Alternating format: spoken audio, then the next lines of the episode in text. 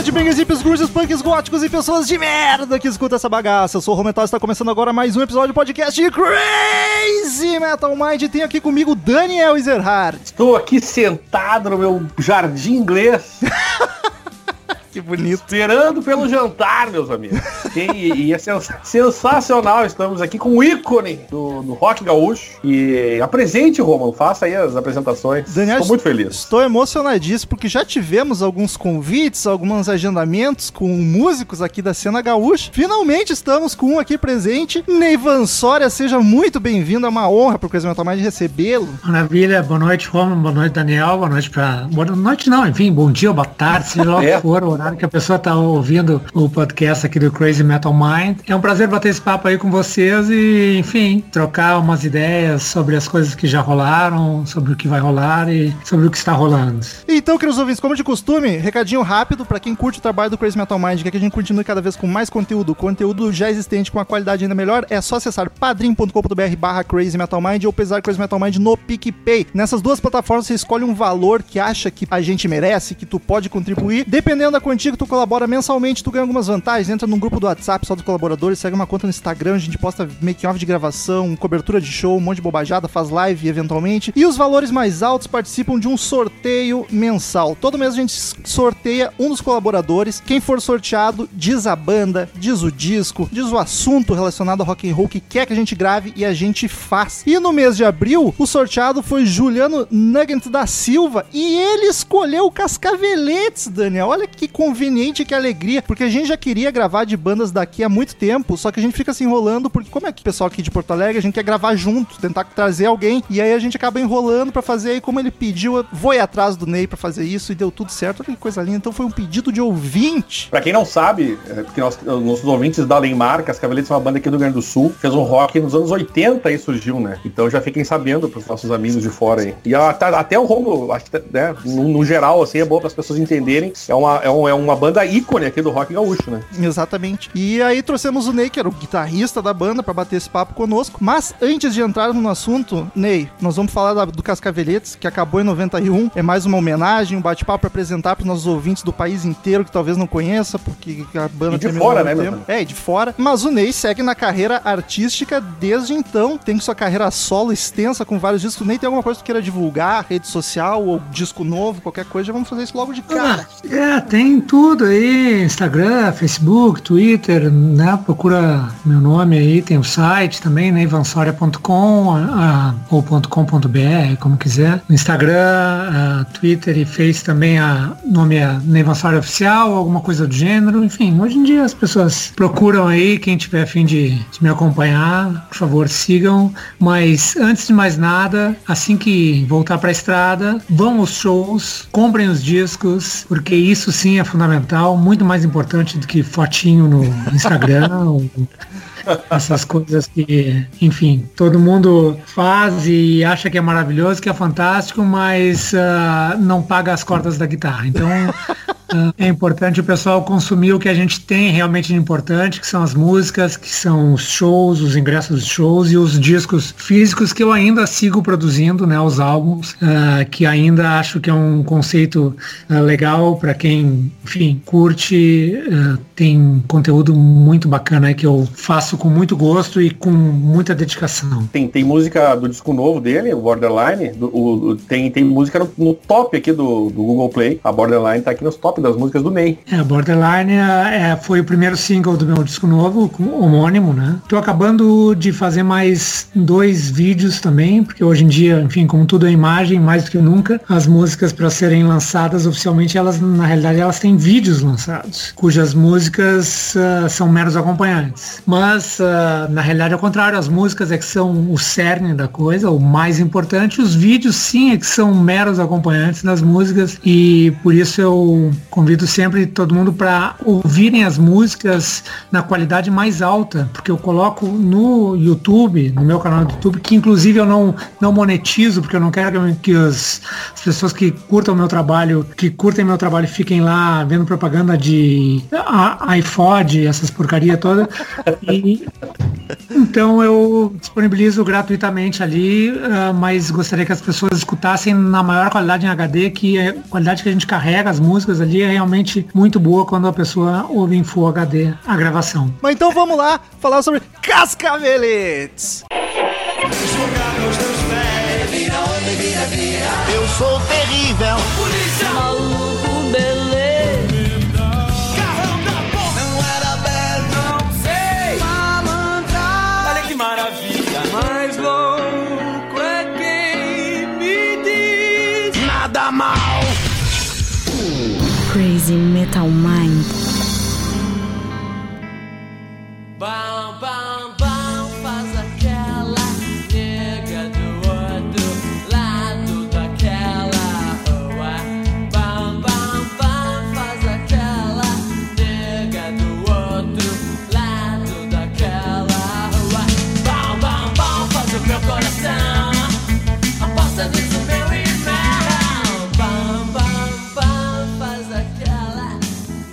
A banda começou em 86, aqui em Porto Alegre, no Rio Grande do Sul, e ela começou logo com a saída tua e do Flávio do TNT. Flávio Basso é o Júpiter Maçã, pros ouvintes aí que não estão ligados. Foi logo que vocês saíram, já, já criaram o, o Cascaveletes, né? Em realidade, nós saímos para fazer o Cascaveletes. Ah, já tinha o objetivo, já Nossa. tinha o foco. Nós saímos com esse objetivo, eu e o Flávio, para fazer uma nova banda com um novo estilo e com uma nova linguagem e também porque ah, eu não tinha, ah, eu era barrado um pouco nas composições do TNT. E isso era uma coisa que me incomodava demais. Eu já escrevia bastante na época e minhas músicas ah, não tinham ah, muito espaço, não tinham espaço na realidade no TNT. Então eu digo, ó, não tá bom, ou abre-se espaço para que minhas composições também passem a fazer parte dos discos, e, enfim, do repertório do TNT. E aí isso acabou não rolando e também o Flávio estava com outras ideias na, na cabeça, a gente sentou, escreveu 40 músicas novas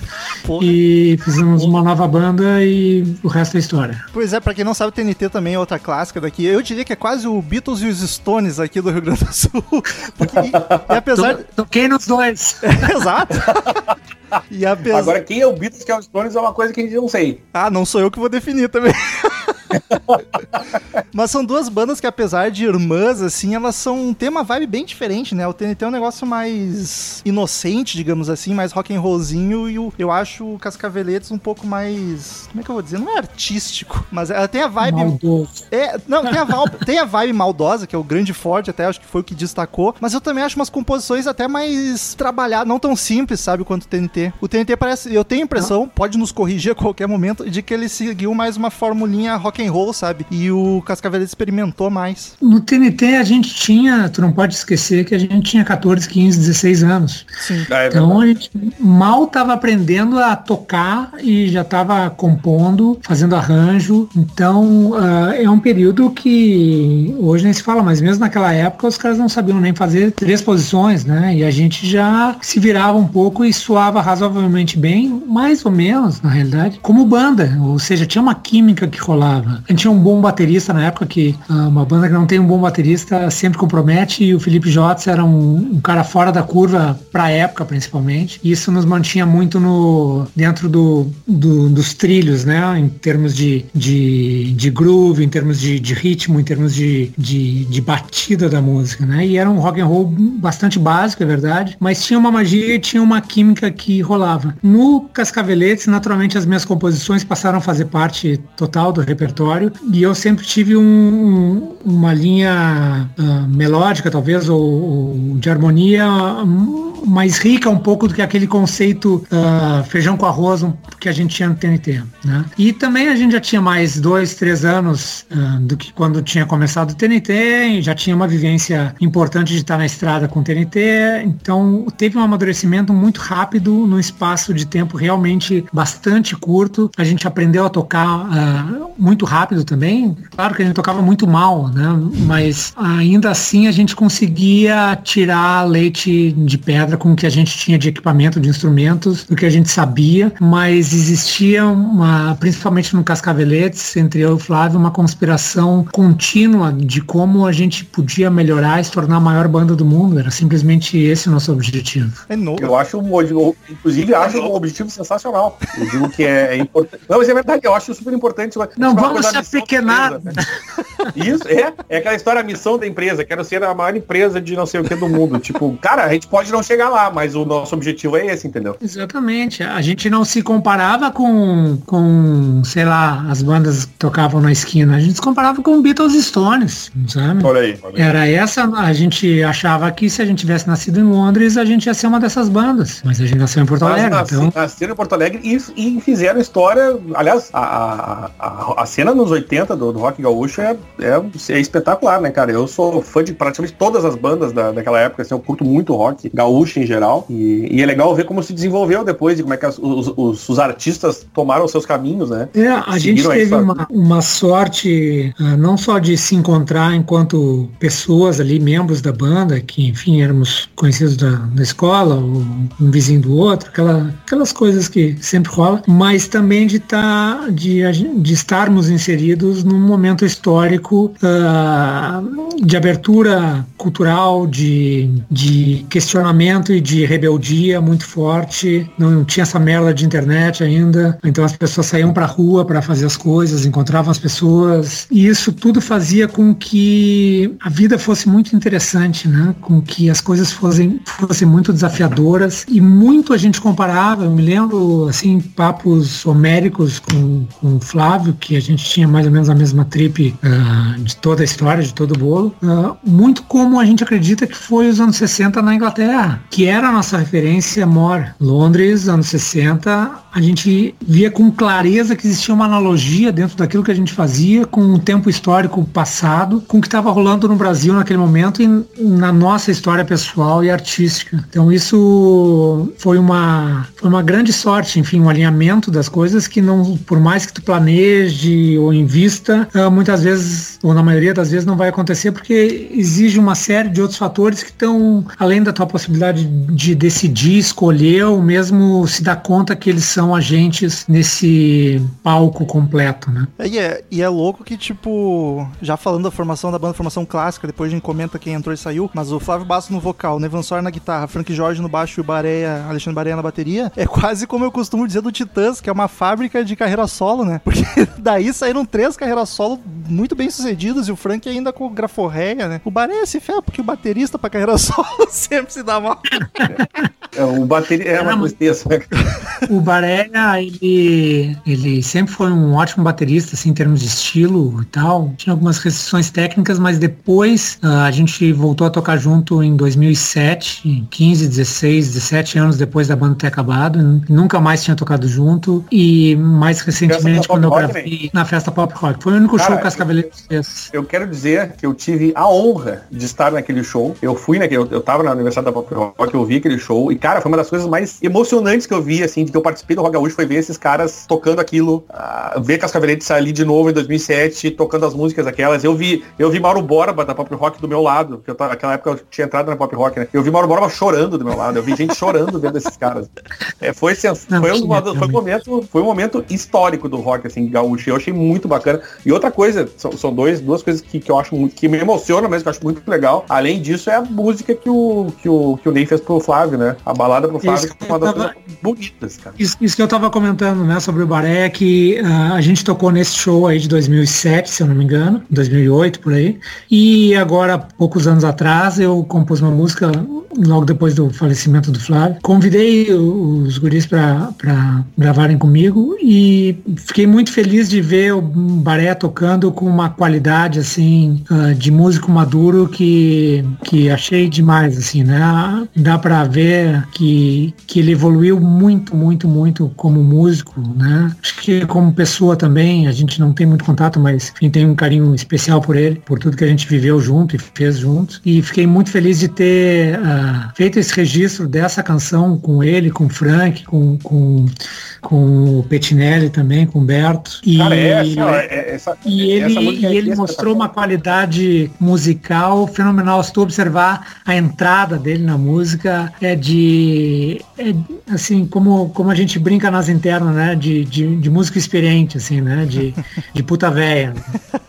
Puta véia. Mas é lindíssimo, cara. Que música bonita. Eu, eu, volta e meia, a gente tá ali tomando uma cerveja em algum lugar e alguém comenta, tinha um paulista esses tempos, né? Ah, adoro rock gaúcho e tal. Eu falei, cara, ouve essa música que o Ney fez aqui. Essa música foi uma foi aquele momento que, O que eu foi chorei aquele momento que a gente quase se abraçou, assim, e chorou juntos, porque é um troço espetacular, cara. Não, e traduziu tão bem, assim, o sentimento, né, do, do negócio, assim, foda. Sim, é sensacional. É, é sensacional. E, e, enfim, isso, uh, eu que tive uma vivência muito próxima e íntima, assim, com o Flávio, e, e de realmente ter buscado uh, dragar ele para fora daquele inferno que ele vivia, com aqueles demônios em volta dele. A, a música foi a válvula de escape para traduzir um pouco da angústia, assim, que eu estava sentindo e da tristeza de vê-lo assim e, e, de ter enxergado que ele estava claramente, né, se matando dessa maneira. Eu, eu vou te dizer um troço, cara. O, o Romulo disse, e eu concordo, assim, tu conseguiu,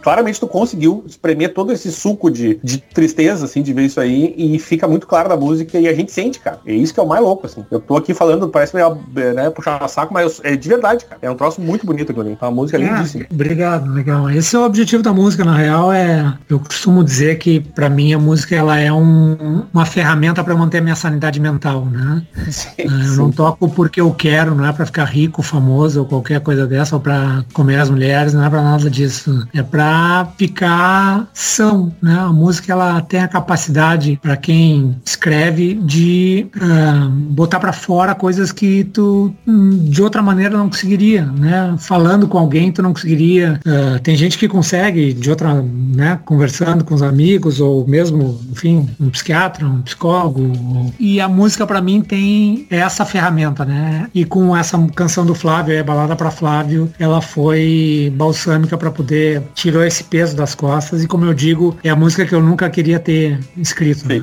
Mas, mas escreveu, escreveu belíssimamente, meu amigo. Eu, eu já ia falar que De já, não- verdade. já não tinha comentado o nome da música ainda, Balada pra Flávio, e é Neivan Soria, carreira solo. Pesquisem, ouvintes, É, e, é. e chorem. Essa música tem um vídeo no meu canal do YouTube ali com, com cenas da, das gravações ali com, com Cocaine Bluesman, com Frank George, com Bareia também. E ela vai entrar como bônus track no disco físico Olha do Borderline, né? Porque ela tava solta, eu lancei como um single, mas eu acho que é legal colocar ela num álbum para que as pessoas que curtem teus discos possam tê-la fisicamente. Pra quem conheceu um pouco da, da, da história do Flávio, assim, o que, que ele passou, é, é- fica, é- é- acho que é, é- é mais, toca mais, assim, a gente sabe, né, a gente, eu, eu vi Flávio algumas vezes, uma, acho que uma das últimas vezes que eu tive a oportunidade de ver foi onde eu estou gravando aqui na minha praia, o, não, enfim, não interessa, era uma situação bem ruim, assim, e aí, cara, é, é- tu, tu, tu ouve essa música, é, é sensacional, porque é um resumo muito bom, assim, Aliás- pra quem conhece do, do que que foi. Aliás, ouvintes, pra quem curte, a gente gravou um episódio já inteiro sobre o Júpiter, maçã sobre a carreira dele, logo na época do falecimento, então a gente tá, tá bem abatido. A vibe do episódio não tá muito animada, mas o, o episódio ficou bacana, ficou uma homenagem bonita. Só pesquisar aí Crazy Metal Mind e Júpiter maçã.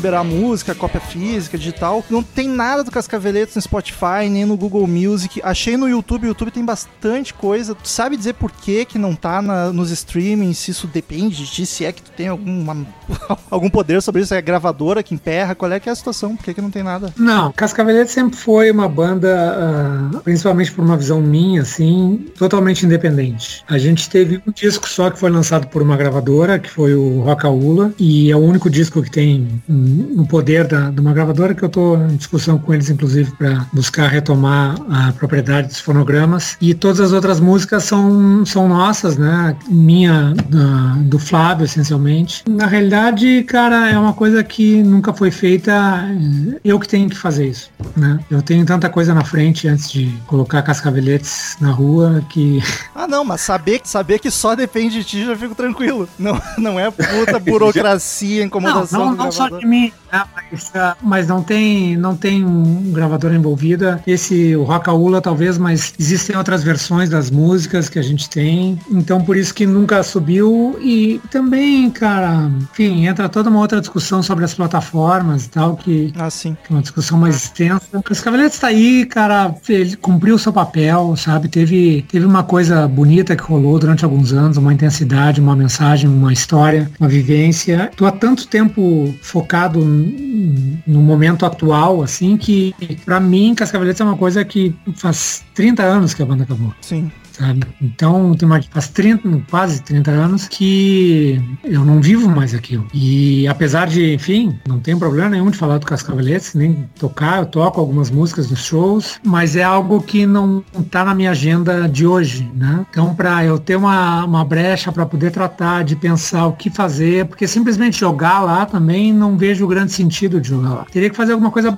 bacana que, que, que honrasse o nome da, da banda, porque o que o fechamento que eu quis fazer pro Cascaveletes nunca eu consegui concretizar, que era fazer um show, uma série de shows ou um tour de despedida do Cascaveletes, gravar um DVD e aí jogar pra galera e encerrar a festa, né? Eh, a gente falou bastante, o Flávio, sobre isso, mas o Flávio já não tinha condições de, de tratar. Inclusive, uma das, uma das coisas que a gente falava e tal, teve uma reunião que a gente conversou, eh, tem uma conversa minha com ele ali no começo, tem um áudio no começo do, do vídeo que ele fala, né, como é que começaria, que era eu tocando piano e tal. É no verdade. Assim, de um, É um filme, cara. Né? Um- É sensacional. Isso é um verdade. fragmento que a gente pensou, na realidade, em fazer um documentário. Foi numa reunião junto com o Gerbasi, o Ger- o Gerbasi, Carlos Gerbasi, diretor de cinema, ex-baterista dos Replicantes, né? Uma figura também importante da nossa cena aí, tanto musical quanto cinematográfica. Gentilmente cedeu essa gravação que ele estava fazendo da reunião que a gente fez para tratar desse documentário, que acabou, enfim, nunca acontecendo. Mas esse era o meu plano para o fechamento de Cascaveletes, né? Que infelizmente não deu para fazer. E então ah, colocar as músicas nas plataformas gratuitamente, assim, no sentido de sem ter um porquê,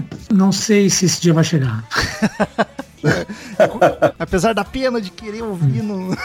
É, assim, eu Com a queria, facilidade. queria. Olha, tem milhares de discos, fitas cassetes, né? As pessoas têm gravações. Quem quiser arruma, né? Quem se interessar, busca e acha. Agora, eu acho tão banal aquela coisa, ai, tu conhece tal banda, não sei o que, ai, olha só. Aí mostra a banda que é um arquivo numa porra de uma plataforma que não significa nada, entende? Também costumo dizer, o Bill Gates foi o maior filho da puta da história pra música, entende? Ele, ele foi, o Bill Gates, não, desculpe, o da Apple, qual é que é o nome do... O Steve Jobs. Jobs. Steve Jobs, isso aí mesmo. Foi o maior filho da puta pra música, ele acabou, ele acabou com, com o que existia da música em termos conceituais, né? Virou uma, um- uma porra de um arquivo MP3 de baixa qualidade. E, claro, depois de, de mais de 20 anos, eles conseguiram melhorar um pouco a qualidade. Mas igual tá descolado todo o conceito artístico, todo o conceito ah, visual, estético que, que um artista é capaz de fazer associado à sua música e descambou pro contrário, virou simplesmente imagens descolados da música, né? E, e eu acho que o Steve Jobs é o, é o grande responsável por essa revolução que muitos enaltecem e acham, acham bacana, eu sinceramente não acho.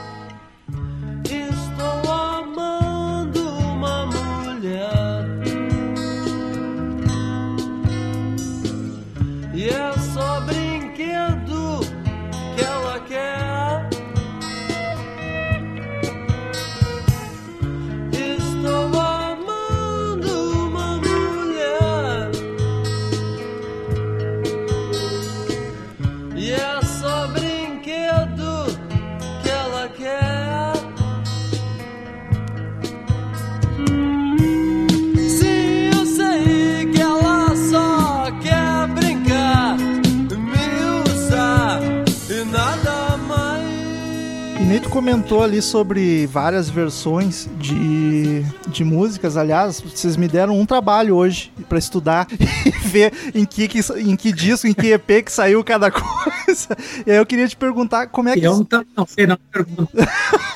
Não, eu ia te perguntar como é que vocês selecionavam as músicas pra entrar em cada lugar. Porque, tipo, tem, tem música no, no demo que não entrou no EP, mas entrou depois no, no LP da gravadora, sabe? Qual era? Existia algum, algum conceito, alguma lógica pra escolher que músicas botar em cada lançamento? Não, não, não tinha uma lógica, era do momento, ah, as músicas, a gente estava sempre escrevendo, o tem, teve um repertório enorme, eu não sei quantas músicas a gente tinha, ah, inclusive registradas, muitas músicas não foram lançadas, tem uma que me assombra até hoje, que eu, eu me lembro de partes dela, que eu me lembro onde eu compus ela com o Flávio, uma música super bonita, eu me lembro só de uma parte dela e tento, outra e meia eu pego e toco ela para ver se ela volta, mas ah, porque música para mim tem isso, né? Ah, começo sem, sem saber como é que é para frente a música, mas ela vai abrindo a cada frase, ela vai abrindo a próxima, é uma coisa louquíssima. Então não tinha, a gente não tinha uma lógica, a gente escrevia muito, tinha muita música,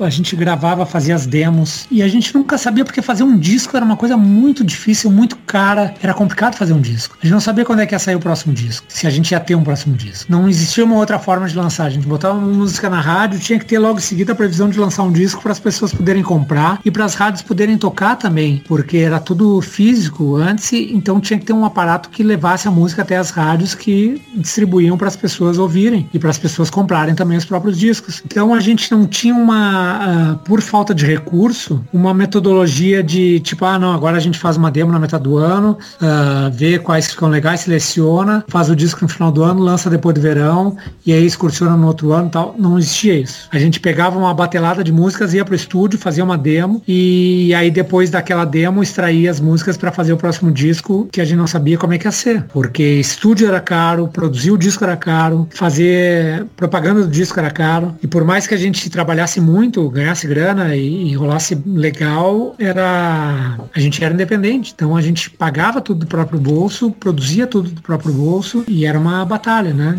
Claro, hoje se olha para trás e diz, ai, que maravilhoso que era Cascaveletes, olha só que banda fantástica, tudo lindo, fantástico, eles deviam pegar o jatinho, a limusine. Não era nada disso, era uma, uma, uma tranqueira do cacete, né? Mas a gente ia e fazia tudo que tinha que fazer. Perdoe a minha ignorância, mas como é que funciona assim a diferença do EP pro, pra demo? A demo vocês conseguiam vender e fazer circular também ou era um negócio mais focado pra, pra rádio, pra tocar por aí? Não, a demo, a, a demo na verdade era uma gravação prévia do disco, onde a gente ouvia as músicas para poder depois ah, ouvir elas sem estar tocando, né? E poder ver como é que a música tava, se ela tava legal, se ela batia, se ela tinha uma vibe, se não tinha, se tinha que modificar ela. Era uma pré-produção, né? Era um, era um passo anterior à gravação do disco.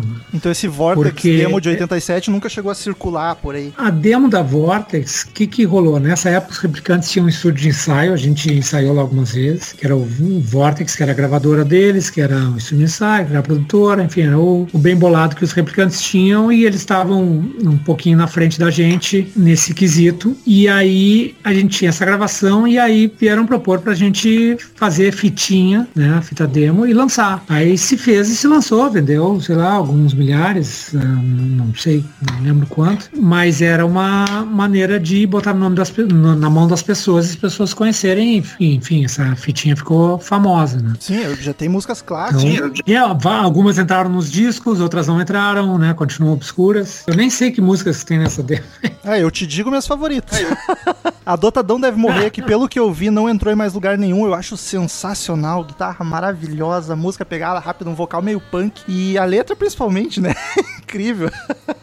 A Morte por Tesão tá ali também, que entra no EP depois, e a Menstruada que foi censurada. Quando ela foi censurada, foi no EP daí, quando lançaram oficialmente, assim. Isso, foi no primeiro disco do Cascaveletes, ah, que na época ainda tinha, a gente estava naquele período saindo da ditadura e entrando numa, não sei bem como é que chamava, uma pseudo-democracia, ou abertura e tal. Então ainda existia a figura dos censores, os caras que tu tinha que passar a música lá pros caras, datilografada, e eles viam a letra e diziam se podia ir pra rádio ou não. Tu tinha que ter o carimbo de aprovado ou de rejeitado. Existiam níveis diferentes de, de censura. O mais leve era esse, né? Que simplesmente não podia. E o outro, eles riscavam os discos. Ah, já ouvi falar dessa história é tenso pra caralho. Os caras pegavam as faixas e riscavam que não dava pra tocar. Uma coisa louquíssima. Nosso não chegou a ser riscado, mas ah, não foi permitida a radiofusão, né? Tinha,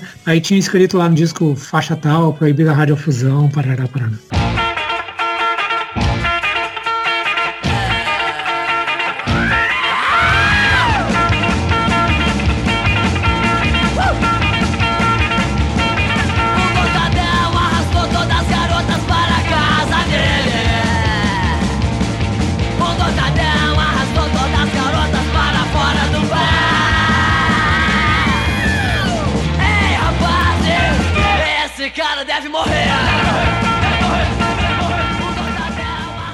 Aí em 88 saiu o EP Os Cascaveletes, que puta, cara, é um baita EP. Não, não tem nenhuma que passe batida. Aqui entrou daí a, a menstruada de novo, a morte por tesão e a. Até essa é foda. Uga Gogo Babagô. Esse nome é sacanagem. E mais três inéditas, que é Estou Amando uma Mulher, que é uma das minhas favoritas. Cara, que baladão. É uma melancolia tão ímpar e tão bonita. Ela me destrói o coração. Jessica Rose, que é um clássico da banda. Clássico.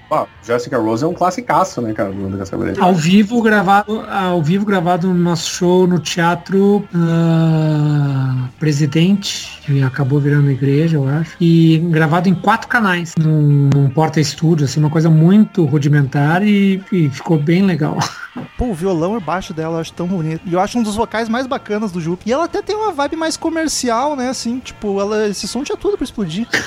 eu, eu acho ela muito acessível. É, isso, isso a gente não tem como pré-determinar, né? Uma música vai ser acessível ou não, Sim. se vai estourar ou não vai estourar. Isso é um imponderável. E a carro roubado também. É, um a, gente, a, a gente, a, a carro roubada era, é, um- é outro clássico, né? Eu me lembro que no, no cafezinho lá da Pop Rock virou até vinheta, né? Toda vez que vinha um- uma notícia, roubaram meu carro, o cara começava com agora eu dirijo o carro roubado. É, sim. A carro roubado é uma que eu já conhecia antes de saber quem eram Cascaveletes, cara. Acho o riff dela maravilhoso. O baixo do Frank tá super gordo e forte. É um baixão muito massa. Bom, e, as nossas gravações eram muito cruas, né? Se pensar que era essencialmente baixo, guitarra e bateria e os vocais, né? Que também a gente, enfim, tava se virando pra fazer. Eu gosto muito, cara, quando vocês faziam música com violão. Mesmo quando ela carregava a música, tipo o Lobo da Steppe ou quando é a Jessica Rose, que é mais uma basinha, eu acho pá, fica tão, tão delicado e tão bacana. Me A emociona. gente sempre teve um lado, um lado folk, assim, bastante forte, né?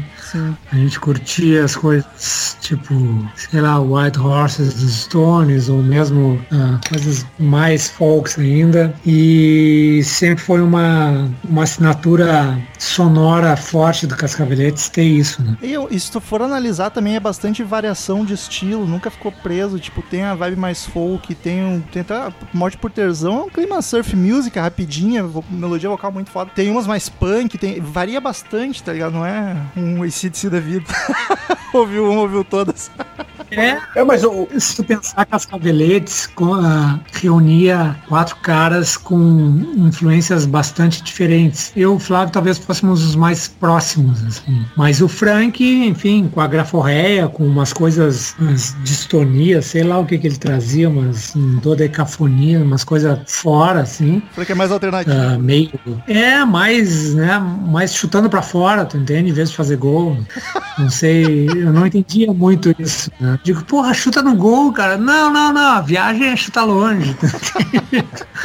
e, e- e o Baré, que era, que era metaleiro, né? O Baré era total metal, né? curtia heavy metal. E eu curtia bastante rockabilly na época, assim, né? Rock country, rock mais clássico também. O Flávio, total Stones, né? E isso criou um- uma química e um, um, de novo, uma assinatura sonora muito particular, muito particular que, que Ah, ficou fácil reconhecer Cascaveletes quando era uma música do Cascaveletes, porque soava diferente por causa dessa junção da, da identidade musical de cada um que misturada com a identidade dos outros fazia essa, esse bolo com um sabor único. Então por isso eu acho que Cascaveletes também teve uma, uma, um impacto musical forte, porque a gente não tocava bem, né? A gente estava aprendendo a tocar ainda, a gente não, não dominava o instrumento, cada noite era uma noite, uh, te errava muito, cantava desafinado, tocava desafinado, tocava fora do tempo, enfim, coisas que quando musicalmente tu amadurece passam a ser naturais para ti. Uh, a gente, evidentemente, por a idade, sermos muito jovens, a gente não tinha essa maturidade musical, mas ainda assim tinha um algo exótico, o atrativo, tinha uma sedução sonora que rolava, né? É, Então isso era, caralho, né? era mais cada música. né?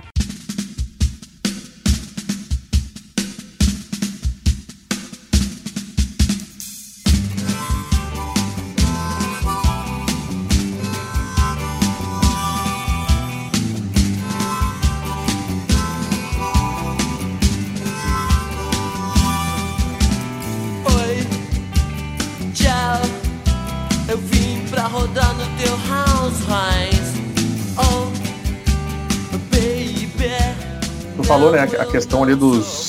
Pessoal do TNT não deixar tu, tu, tu botar o teu trabalho no, no jogo ali. E, é, é porque o TNT claramente é uma banda que é, eles são mais. é, é, tipo, eles têm um estilo que é meio fixo, assim. A gente tava falando de ACDC, né? O TNT tem aquela cara de TNT, assim. É, esse tipo de, de variação que vocês tinham de puxar um folk, rockabilly, ah, sei lá, qualquer outro, outro estilo aí que vocês quisessem. O TNT tam- também tinha essa treta, assim, dos caras, ah, não, não, a gente quer fazer esse rockinho aqui e esse tipo de coisa a gente não quer. E porque o Cascaveletes claramente tem isso aí, né? Cara, é, eu não me lembro bem, cara, pra falar a verdade, porque foi tudo tão rápido, tão intenso. Me lembro mais que a coisa que me incomodava era de não ter espaço para as minhas composições, né? Isso era o que pegava mais. E foi pouco Em tempo. termos de assim. estilo, eu acho que também essas experiências eh, de outras sonoridades foi muito da diversidade de influências que cada um de nós tínhamos e também de já estar um pouco mais maduro, ainda que muito jovens, ah, mas já ter tido uma vivência bastante intensa e importante com o TNT antes. Então a gente estava mais livre, a gente se sentia mais livre para experimentar e de fazer coisas que a gente se divertia fazendo. É, eu pergunto assim, porque eu, eu- eu acho legal, porque a gente tá com um cara que tava aqui na, que tava na banda, que fun- fundou Cascaveletes, e estudando a gente lê, né, teorias. E aí já- é engraçado que logo o Ney aqui já,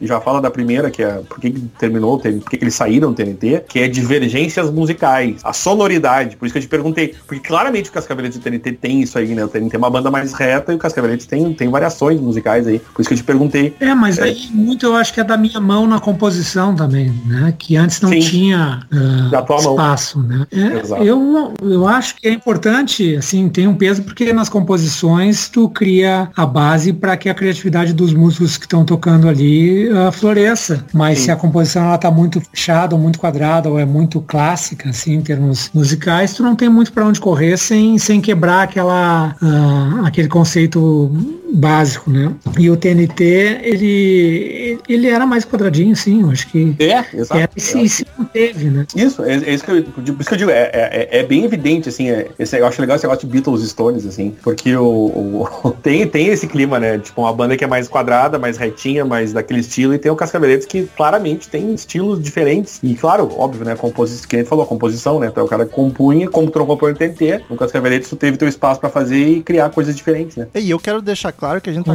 tá comparando porque eram bandas irmãs e tal, mas só comparando a diferença de um pra outro. Eu amo as duas. Não acho que seja um Não, demérito. eu gosto, eu gosto das duas, faço propaganda das duas sempre que posso, inclusive, pra quem não é daqui do Rio Grande do Sul.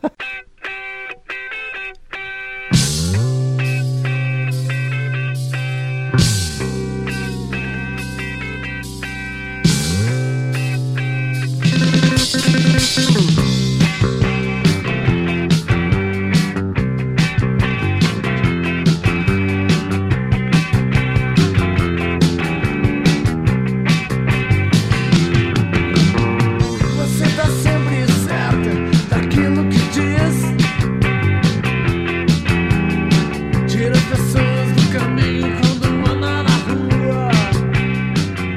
ordem cronológica, o Frank sai da banda. Ele chega a gravar o Rockahula, né? Ou ele sai antes? O Frank, não, ele gravou a Rocaúla. Então ele sai Ele gravou e saiu da banda. Mas na capa ele já não tá, né? Então foi durante a- o processo. É, ele fez a gravação, mas não. Aí ele, enfim, já tava na, saindo e tal. E, na época a gente decidiu não colocá-lo, colocar o pessoal que tava entrando. E Hum, Mais uma outra Isso. pergunta. Vocês, chegaram- vocês gravaram no, no Rio de Janeiro, né, sim, gravamos. Gravamos lá É. num estúdio Fazenda, lá na Serra do Rio. E É, eu li, eu- eu tava lendo um mês eu- lá, com um mês lá internado, engordamos 10 quilos, comendo que nem os outros.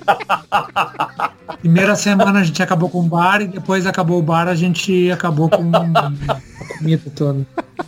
Não, era uma daquelas fazendas antigas, bacanas, assim, sabe? Que tinha aquelas cozinheiras, ah, era tipo dos senhores do café, assim, sabe? Aquele lance bem de, de novela. Sim. E aí tinha três cozinheiras que faziam pra gente todos os dias almoço, janta, café da manhã, Ah, com aqueles sim. doces de leite maravilhosos. Era, foi assim, eu cheguei rolando em Porto Alegre. É bom que tinha a qualquer momento para matar a larica. Que delícia, hein? Que inveja. Vamos lá. que maravilha. Não, que eu tava lendo isso aí. Eu tava no- no- durante os estudos hoje eu vi que vocês tinham ido gravado no Rio de Janeiro, ah, que fala do, do- da, da participação do Cocaine Bluesman, né? E aí depois vocês iam gravar no estúdio logo antes do Rock Aula, né? Fizeram uma, uma demo, né? Que, pelo- é o que eu li, estou te perguntando, porque, né? É, afinal de contas, uma Sim. demo pro, pro selo SSBK que tinha as, canções as canções que vinham pro Rock Aula. Sim, é o, o Cocaine, porque esse lance da gravadora também, na real, a gente assinou com a SBK e que foi comprada por uma outra gravadora pela, pela Warner. Mas enfim, a gente assinou com uma que foi comprada por outra e que foi quem lançou o disco. E aí nesse, nesse período ali, antes da gravação, também eu conheci o Cocaine, né, o Pettinelli, e convidei ele pra entrar na banda e tal, pra, pra tocar, porque há horas eu queria botar um tecladista na banda e, e aí trouxe ele pra dentro da banda, ele gravou, muito bacana. E no lugar do Frank Jorge entrou o Luciano Albo também, que eu não, não tinha comentado ainda.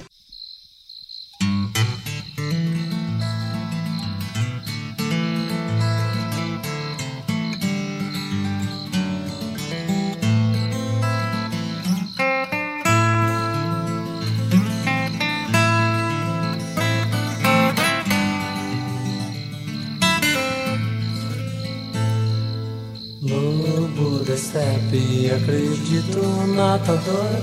Ah, ah, ah. Ah, ah, ah. Nessa vingança, o teu desejo te matar. Ah, ah. Ah,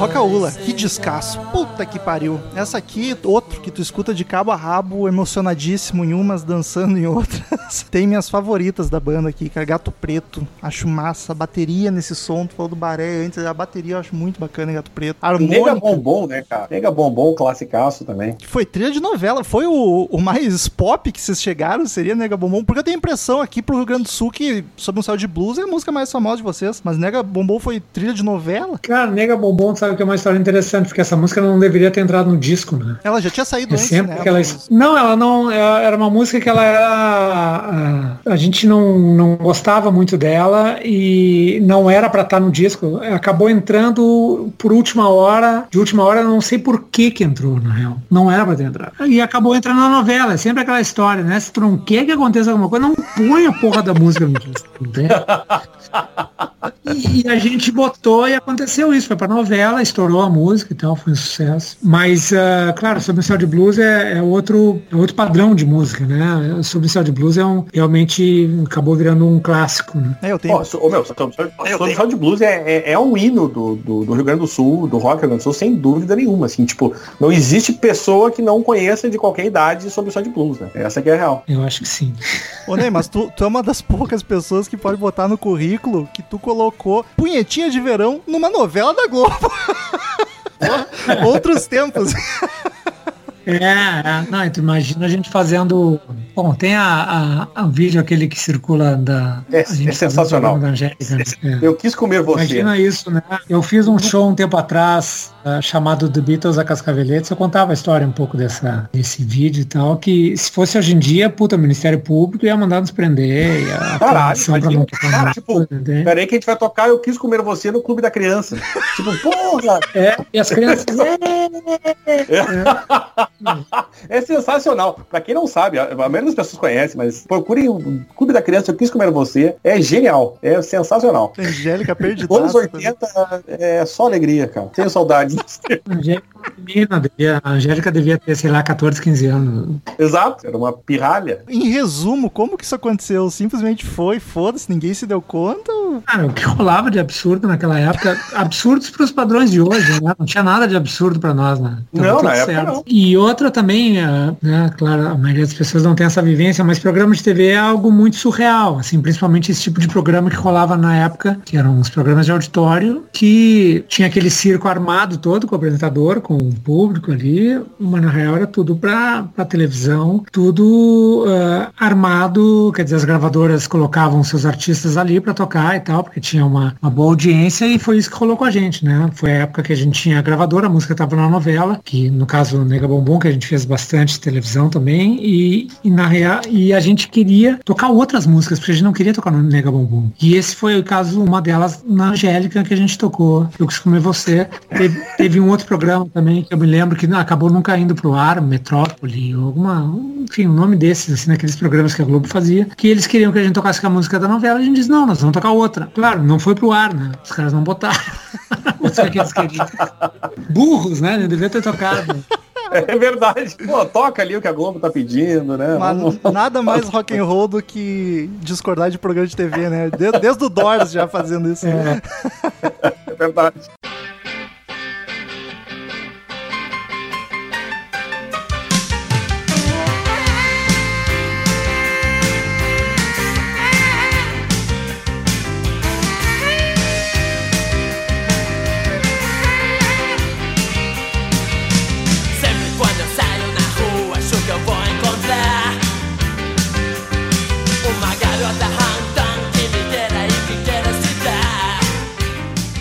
Mas esse disco tem Jessica Rose, entra aqui de novo, Moto, que pra mim é outra clássica que eu já conhecia antes de saber quem eram Cascaveletes, cara, sensacional. Eu curto muito que o Júpiter faz várias vozes diferentes em diferentes músicas, sabe? A entonação mudava, acho massa pra caralho, bem afetado. E é Tem, tem Lobo da Steppe, né, cara? Lobo da Steppe é outro classicaço, né? eu arrisco dizer que é a minha favorita do Cascaveletes, cara. Eu acho de, uma beleza esse violão. Ah, cara, é maravilhoso. E o, o Ney e o Flávio cantando juntinho, assim. É, é de arrepiar. A música é de uma delicadeza. Tu fecha os olhos e ela te, te faz flutuar. E é uma música que tem algumas versões também, né? A gente fez, ah, tem uma versão com orquestra, né? Ah, eu não me lembro qual é que tá no disco. É uma que tem os grilos, né? Eu acho. Isso, isso é dos grilos. E os grilos que a gente gravou, como o estúdio era no meio do mato, a gente levou os microfones lá pro meio do mato, completamente isolado. Ah, tinha assim a casa, a sede da fazenda e o estúdio era. A gente pegava um carro, tinha uma, uma caminhonete que nos levava e trazia, que era tipo, sei lá, um quilômetro da sede, era tudo dentro da fazenda. E era uma, uma, uma edificação isolada no meio do mato, no meio do nada. E aí tava uma noite daquelas com os grilos a mil, assim, e aí eu uh, digo, vamos gravar esses grilos aí pra botar em Lobo da Steppe, um lance meio tal. Enfim, aquelas viagens. E depois tem uma outra versão dela. A gente convidou o Celal Moreira, que é um cellista que eu acho que ainda toca na OSP, para fazer um, um quarteto de cellos, na real. E tem uma versão com, com cortas dessa música que é bem bacana também. Eu acho que eu nunca ouvi essa.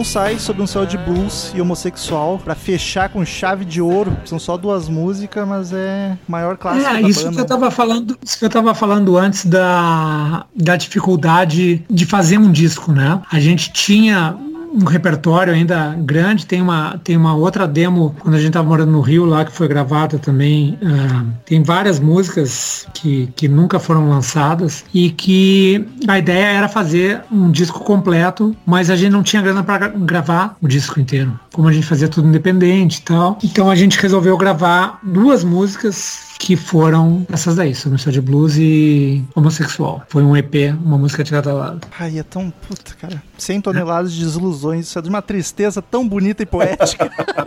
Não, é, aí veio o hino, né? O grande hino aí da, da- da- dos Cascaveletes que virou um grande, o grande hino do rock gaúcho, né? Exatamente. Numa época que o rock estava entrando num período de decadência, assim, né? Tava saindo dos anos 80, entrando nos anos 90 e tava, tipo, o rock, o formato clássico, ele tava um pouco caindo em desuso. Paradoxalmente, a gente lançou a música que foi o maior sucesso da banda nesse período.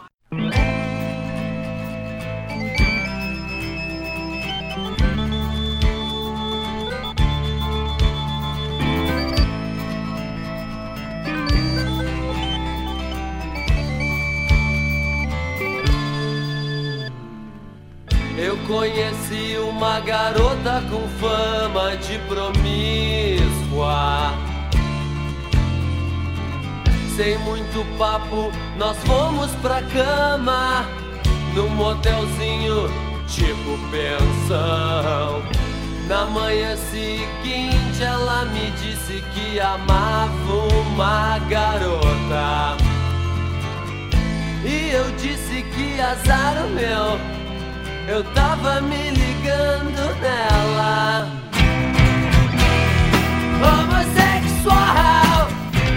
E aí em 91 mesmo a banda terminou. Qual seria o motivo? O que, que houve? né? O que, que houve? Por isso, a gente estava morando no Rio na época e já estava meses lá e tal. A gente estava na casa de um amigo meu, todos da banda, né? Enfim, forçando a barra da amizade.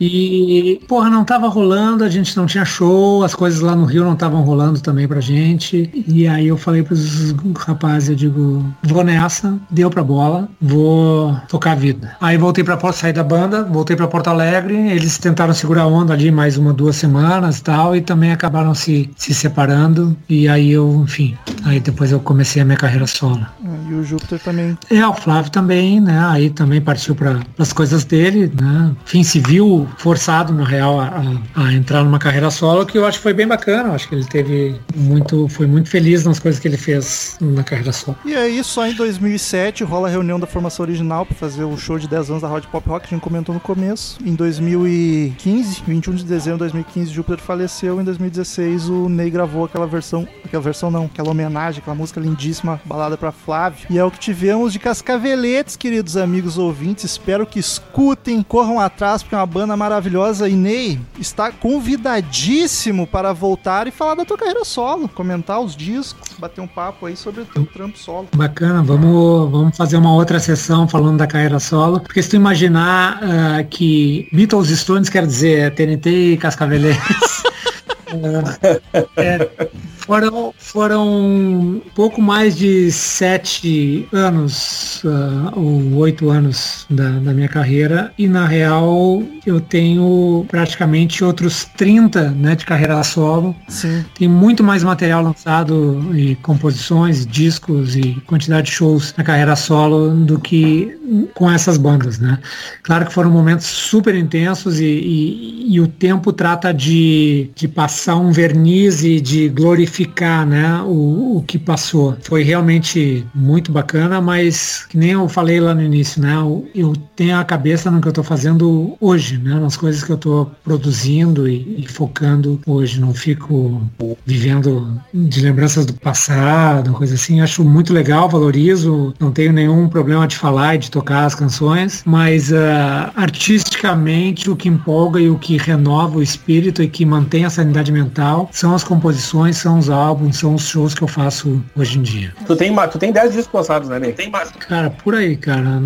É, eu tava, vendo, eu tava dando uma olhada aqui no teu material. Eu, eu tava aqui, o primeiro 95 é o Avalon, aí tem o Borderline, que saiu agora, ouvintes, ouçam, trabalho de Nevan Soria. Tem uma que eu acho sensacional agora, uma, uma música tua que eu gosto muito, que é o Jardim Inglês, do álbum Jardim Inglês, que é espetacular também. Então conheçam que o Ney tem uma tem aí uma, uma discografia grande pra vocês curtirem. Então aproveitem e conhecem que as, quem, quem não conhece, conheça Cascaveletes, conheça a carreira do Ney, que afinal de contas ele tá aqui, né, gravando com a gente, e tá com material novo. Então vão atrás e vamos ouvir. É, Ao contrário de Cascaveletes, minha, minha carreira solo, toda a minha discografia solo está nas plataformas e também no meu canal do YouTube. O pessoal pode ah, assistir todos os vídeos oficiais. Tem uma batelada de vídeos lá das canções solo. E tem uma música linda com Humberto Gessinger, hein? Eu não podia deixar de comentar do meu ídolo master.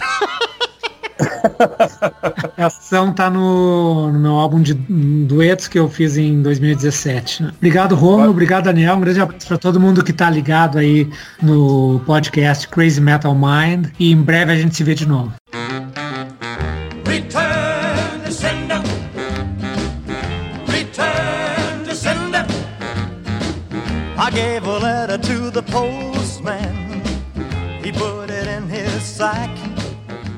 Então, queridos ouvintes, quem quiser mandar e-mail pra gente, clique em contato no menu do site ou mande e-mail direto para crazymetalmind, arroba crazymetalmind.com. Curta a fanpage no Facebook, facebook.com barra crazymetalmind. Siga-nos no Twitter e no Instagram, arroba Ezerhard, arroba Romulo Conzen, arroba Neivan Soria. Daniel, primeiro e-mail da semana. Delmar Machado manda aqui experiências musicais. Fala galera do CME, beleza? Bom, em Tudo relação beleza. a minha maior experiência musical foi com minha banda nacional preferida, os Paralamas do Sucesso. Invadiram a capital. Tudo começou na compra de ingresso pro show. Eu tinha viajado para uma outra cidade para ver um outro show e vi que os Paralamas fariam um show lá, ali duas semanas. Não pensei duas vezes e fiquei lá. Mentira. E comprei o ingresso. Detalhe, o show era numa quarta e eu não tinha carro, ou seja, teria de viajar de ônibus novamente para essa cidade, sendo que eu saía às 18 horas do trabalho e o show começaria às 20 horas nessa outra cidade que é a 120 km da minha. Falei com o meu gerente, saí mais cedo, peguei o ônibus, cheguei à cidade, uns amigos me buscaram e me levaram ao show. E o show todo sozinho, já que os amigos só me levaram. Após o show, peguei um ônibus terceirizado, já que o ônibus inicial só embarcaria pela manhã. Cheguei em casa de madrugada, dormi pouco e no outro dia estava trabalhando cedo novamente. Por fim, valeu a pena pra caramba. Abraços. Valeu, Delmar, meu querido. Olha que bonito, uma indiada pra ver Paralamas. Acho bacana. É vontade, né? Próximo e-mail de Ricardo Oliver, assunto experiências musicais. Olá, manos, adorei o último podcast, me diverti bastante, obrigado. Shows que marcaram minha vida foram dois, a Vantasia em 2008, no qual estava na grade vi Tobias Sammet, poucos metros e fiquei impressionado porque ele existia de verdade. Outro show foi também o Avantasia em 2013, porque eles tocaram a música The Seven Angels, chorei nesse dia. Para mim, é a melhor e mais bela música do mundo, até em Namekusei. Então tá bom. Seja lá o que significa. É, é, não sabemos. Quando eu tinha banda e era vocalista, tamo junto, Daniel, uma garota me esnobou pelo simples fato de eu ter perguntado, sem malícia, onde ela havia comprado a camiseta dela. Se ela estava com aquela camiseta, então ela foi para ver a minha banda. Olha a prepotência. Porque tocávamos música do Ed Guy. Suponho que a camiseta seja do Ed Guy, então. É, deveria. Mudei a ordem do repertório para começar o show de forma bombástico. Daniel, lembra o show do Guns em Paris em 92? Axel fez discurso contra um cara e dedicou o Double Talking Give pra Jive. ele. Jive, é Give seria com G. Eu fiz igual, mas não citei a mina e cantei outra música. Depois do show, ela veio falar comigo e também a esnobei. O melhor é o final. e fui pra casa jogar Zelda. Ah, vai pra puta que te pariu. Então tamo Ok, junto, foi- Daniel não. Como assim, meu amigo? Foi uma noite de esnobadas. Não vale, isso ninguém ganha. Queria saber o que, que ele falou antes de tocar a música. Na verdade, nem era seis e meias, porque o próximo aqui não, não, não serve pra nada. É verdade, o próximo e-mail do Ricardo Oliver foi assunto Tio Patinhas. Ele É. mandou o link do disco que o, o abobado lá do Nightwish gravou sobre a vida do Tio Patinhas e é verdade mesmo. Puta que o pariu. Tá, tá bom de inspiração o Thomas Holopainen. Ah, é uma falta do que fazer. Fosse quarentena ainda, vai lá, né? Ah, o Pedro Luiz manda aqui podcast 449 indicando Bandas Novas 3. Três. Olá, meus lindos, como vão? Tudo Você vai dizer quase dois meses depois do lançamento do Indicando Bandas Novas 3, que adorei todas as indicações, mas a que me pegou mesmo foi a banda Lucifer, indicada pela parte de Giovanetti. Virei fã, inclusive eles lançaram Lucifer 3 recentemente e eu já comprei a mídia física. Olha aí. Muito obrigado pela indicação, abraço e long live rock and roll. Que bonito isso, cara. E teve mais gente falando de indicando bandas novas na sequência. Mas não é agora. Cláudio Alves mandou e-mail 259 experiências musicais. Olá, CMMers. Nossa, que episódio maravilhoso. Me diverti muito e dei muita risada com as histórias de cada podcasters. Merece outros episódios. Aliás, façam mais episódios nesse formato mais solto. É garantia de boas risadas. Poderia voltar ao Conversa Salão. Cara, Olha aí, Ron. episódios mais soltos a gente quer fazer sim, mas é difícil a gente ter ideia de assunto. E conseguir fazer render um papo de uma hora, né? Conversa Salão não vai voltar. Se voltar, vai ser no outro formato que eu tenho, tenho pensado em algumas coisas, mas não garanto nada. Metal, estamos juntos. Estou com o ingresso comprado o Metallica, mas apesar do coração estar em negação, sei que por um bom tempo não teremos shows e artistas internacionais. Eu penso, deve levar um ano para voltar por aqui. Por aí, cara. Futebol em estádio e show vai ser o que mais vai demorar para voltar. Algumas experiências musicais inesquecíveis. Um, Metallica e Sepultura em São Paulo em 99. Primeiro show que fui ainda menor de idade. Me perdi da pessoa que foi comigo. Quase morri, pois estava do lado da grade de proteção da torre de som e ela cedeu. E eu só não fui esmagado porque alguém me puxou pelo pescoço. Caramba. Mas de resto o show foi bem massa, apesar de só lembrar que de quase morrer e por muito pouco não perder o tênis. Tênis. 2. Rock in Rio 2011, Motorhead, Slipknot, Metallica, três grandes shows sensacionais, fiquei impressionado com a estrutura do evento. 3. Máximo Festival 2016, Rammstein, conhecia pouco da banda, mas fui arrebatado por um show grandioso que me fez virar um grande fã da banda. 4. Lacuna Coil em São Paulo 2020, show feito em uma casa de show pequena por volta de 2 mil pessoas, mas a energia foi imensa e tem, uma, e tem a deusa Cristina Scabia, que tem uma voz linda. 4. Rock, é o segundo 4 aqui da, da lista. É o 4 4.2. Rock in Rio 2017, Baiana System. Outro show que eu não conhecia a banda, mas novamente foi agraciado com um show fantástico, uma energia muito alta. 5, que deveria ser o 6. Metallica e Slipknot, todos os shows que fui, 8 e 4, respectivamente, foram sensacionais e sempre saio imensamente satisfeito. Tu foi em 8 shows do Metallica, em 4 do Slipknot? Caralho, mano, não... difícil acreditar. O Metallica não deve ter feito outro show na carreira inteira. Eu acho que ele tá falando do ano 2008 e 2004. Mas Slipknot em 2004 já? Não sei. Acho que é chutando. difícil. É bom, sei lá. Para o e-mail não ficar mais longo, depois manda as experiências esquecíveis, mas tu esqueceu, tu não vai lembrar pra falar pra gente. É. Abraço a todos e sucesso. Daniel, último e-mail da semana. O Emerson Aparecido, apareceu ele, hein? Kaká. Indicando bandas novas. Salve, amigo do CMM, me chamo Emerson Aparecido, tenho 29 anos e falo de São Paulo. Sempre dei pou, poucos atenção, é ótimo, né? Sempre dei pouca atenção para bandas novas, principalmente pela quantidade de bandas grandes e com histórico que ainda não me aprofundei. Porém, essa iniciativa do podcast me incentivou a ouvir bandas novas em atividades. Que Olha bonito. que bonito isso, mano. Gosto. Entre as bandas indicadas nos três episódios sobre bandas novas, as que mais me chamaram a atenção foram Lucifer e The Struts. Olha que orgulho. The Struts é uma banda que cada vez que eu ouço, cara, eu,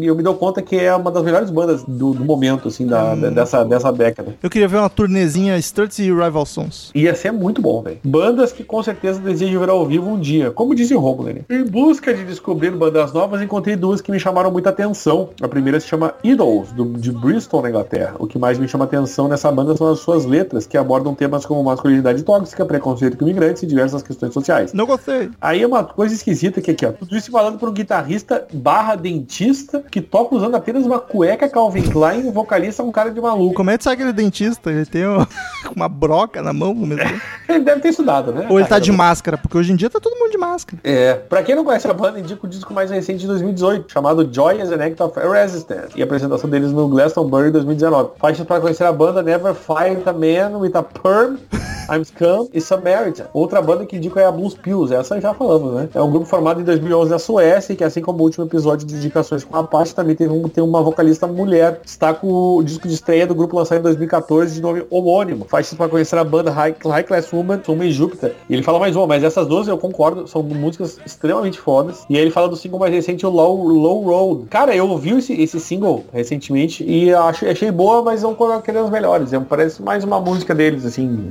normal. Sem mais, agradeço a atenção e fiquem em casa. Mas, amigo É Emerson, que- desconfio que pra te estar indicando Blues Pills aqui, tu não esteja ligado, então eu já vou dar a dica. Nós temos um episódio do Crazy Metal Mind sobre Blues Pills já, É. gravado lá Legal. por 2015, 16, é muito tempo. Então, dá uma pesquisada aí e ouve que é uma baita banda, todos nós gostamos. Queridos ouvintes, muito obrigado pela companhia sensacional de todos vocês. Até semana que vem, outro podcast maravilhoso e tchau! Tchau, gente. Estamos encerrando. Obrigado pela presença de todos e no próximo tem muito mais.